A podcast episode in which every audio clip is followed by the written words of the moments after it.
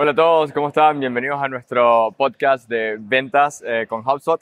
Estamos acá con Angie Romero, que es una leyenda de, de ventas en HubSpot. Este, Angie, eh, contanos un poco de, bueno, cuál es tu rol, eh, qué es lo que haces. Eh, estamos acá en Inbound, donde viniste porque sos de las top vendedores de, de HubSpot en la TAM. Este, contanos cómo has logrado esto. O sea, que, bueno, danos un poco de background, contanos sobre Claro vos. que sí.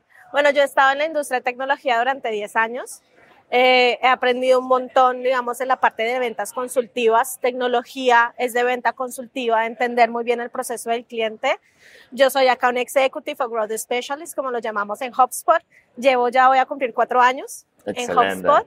Eh, y ha sido una experiencia, eh, yo creo que una ruleta de emociones desde que ingresé. He crecido un montón desde que ingresé porque es bastante retador estar en un mundo de ventas y Donde además el producto cambia. el producto cambia y tengo que decirlo, mujeres en ventas es aún un nicho más raro. Eh, ¿Sentís que hay una diferencia? O sea, que quizás mujeres en venta puede ser algo como más raro en la TAM en particular. En general, En general, en, el, ok. en el mundo tech, como te digo, llevo un tiempo. Claro, no te- sí. Entonces, sí, digamos, parte y, y algo que me gusta de HubSpot es que podemos también apoyar como otras iniciativas, como Woman in Tech y demás. Entonces, sí creo y, y algo que me gusta mucho, ahorita también soy team leader de, de, de, de Cono Sur, eh, es apoyar a otras mujeres. no sabía que eras team leader. Sí. Muy bien, excelente.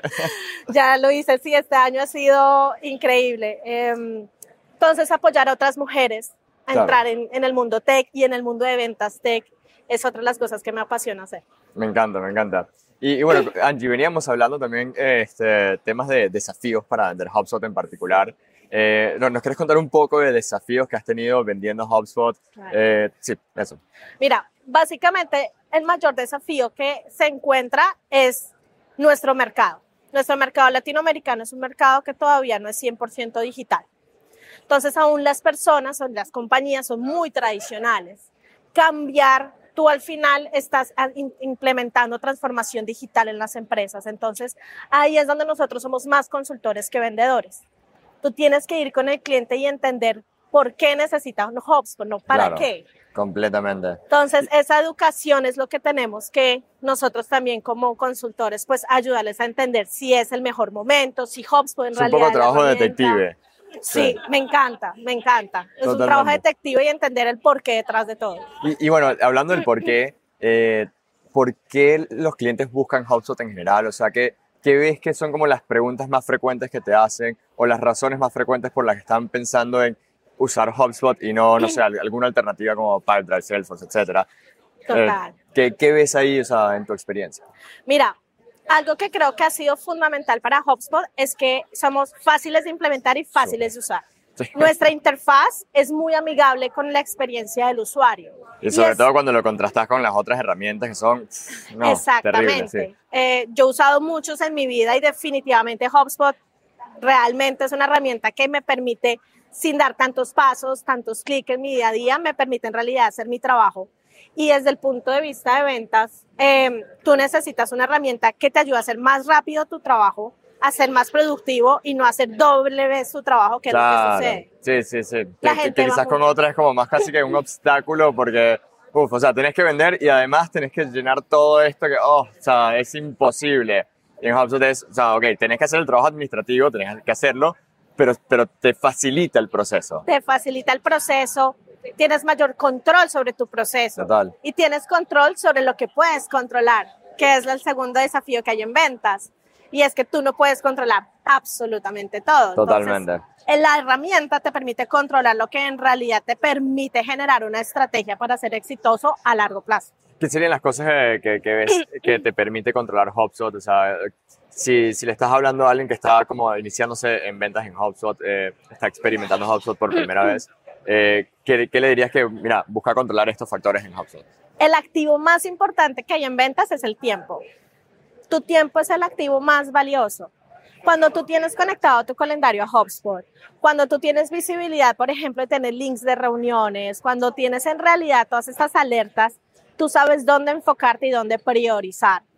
Porque al final, cuando tú no tienes un proceso eh, estandarizado, digamos, a tu manera de vender, que eso también HubSpot te lo permite, no es como una caja fuerte que tiene que ser rígida para todos. Sí, De- es muy fácil de, de customizar. De, de customizar, de personalizar. Totalmente. Entonces, tú puedes al final decir, eh, bueno, yo me voy a enfocar en esto porque muchas veces lo que sucede con mis clientes es que todo es urgente.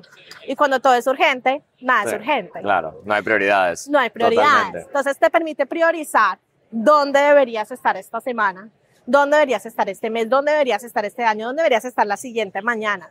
Entonces el control de tu tiempo es lo mejor que puede hacer un vendedor. Me encanta, me encanta. Y, y bueno, el- yo soy- también soy súper obsesionado con el tiempo, particularmente con, con Google Calendar. Tengo tipo, sea, puesto el, el tiempo en el que voy a o sea, desayunar, eh, elongar en la mañana, o sea, cualquier cosa, ¿no? ¿Alguna recomendación eh, como para optimizar el tiempo? O sea, si estás, estás buscando ser mejor vendedor, eh, ¿cómo, ¿cómo le recomendarías a alguien que organice su calendario, su tiempo, sus, eh, sus prácticas diarias? Ser realista con tu vida.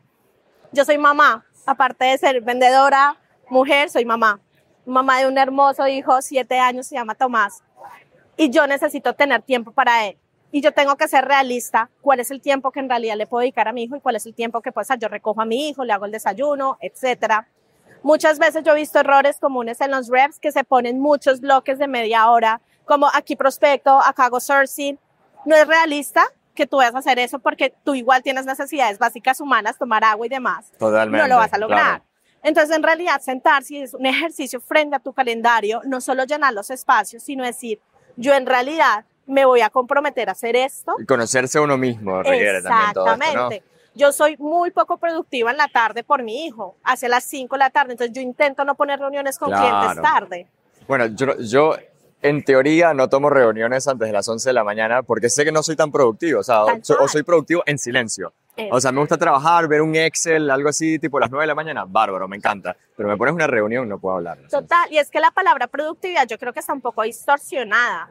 La gente cree que productividad es estar todo el día sentado haciendo Sí, algo. no, no. productividad para mí es que en realidad si tú tienes un tiempo destinado, lo ejecutes y lo hagas. Totalmente. Eso o sea, para mí es productividad y no se traduce en cantidad de horas. Por eso, Ujú.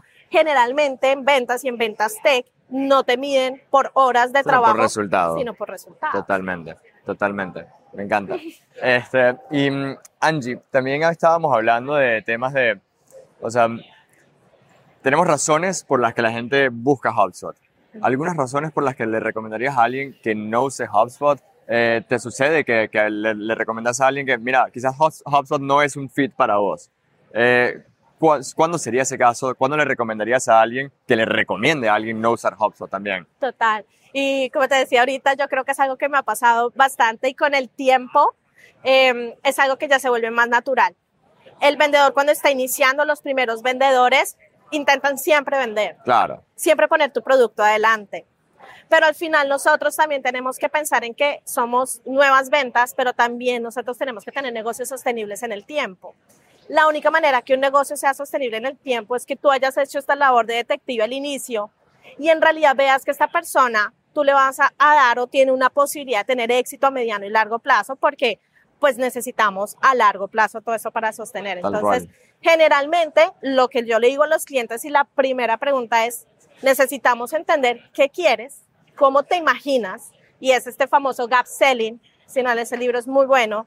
Y no es lo he leído, me lo tengo muy que bueno, leer. se los, se los voy a pasar para que lo pongan acá en el link. Muy Excelente. bueno y es cómo estás hoy y cuál es tu estado ideal y tú le vendes ese gap.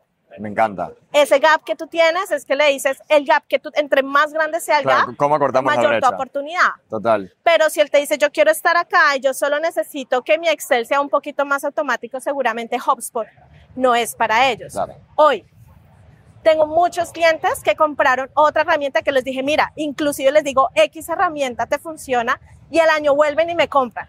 Excelente. Like. Justo te iba a preguntar. Sí, no, no, tremendo. Claro, por- porque a veces o sea, pasa eso, ¿no? Que, que la persona no es un fit. Le dijiste, mira, no te recomiendo que compres HubSpot porque o sea, va, va a ser overkill, va a ser demasiado para lo que necesitas, Exacto. o quizás no tenemos la funcionalidad que estás buscando, y, y generas un vínculo de confianza. Porque entonces ahora ahora no sos un vendedor que les quisiste vender a toda costa, Tal sino que los asesoraste. O sea, escuchaste sus necesidades, escuchaste lo que estaban buscando y te ganaste su confianza cuando les dijiste, no me compres. Y entonces cuando, cuando ven que, che, salió esta funcionalidad que estabas buscando, lo que sea, hablaste con ellos de nuevo y te dicen, ah, no, ahora sí quiero. Sea, Y te recomiendan. y- claro, Los totalmente. referidos son lo mejor en ventas. Y sí, 100%. te recomiendan. Dicen, oye, yo no, pero recuerdo que estaba en una reunión y un amigo mío tata, tenía de pronto este caso de uso. Siempre hay que hablar de casos de uso. Totalmente. La gente a veces cree que comprar tecnología, pero la gente en realidad no tiene la costumbre de comprar tecnología Ay. y no sabe ni siquiera qué es lo que necesita.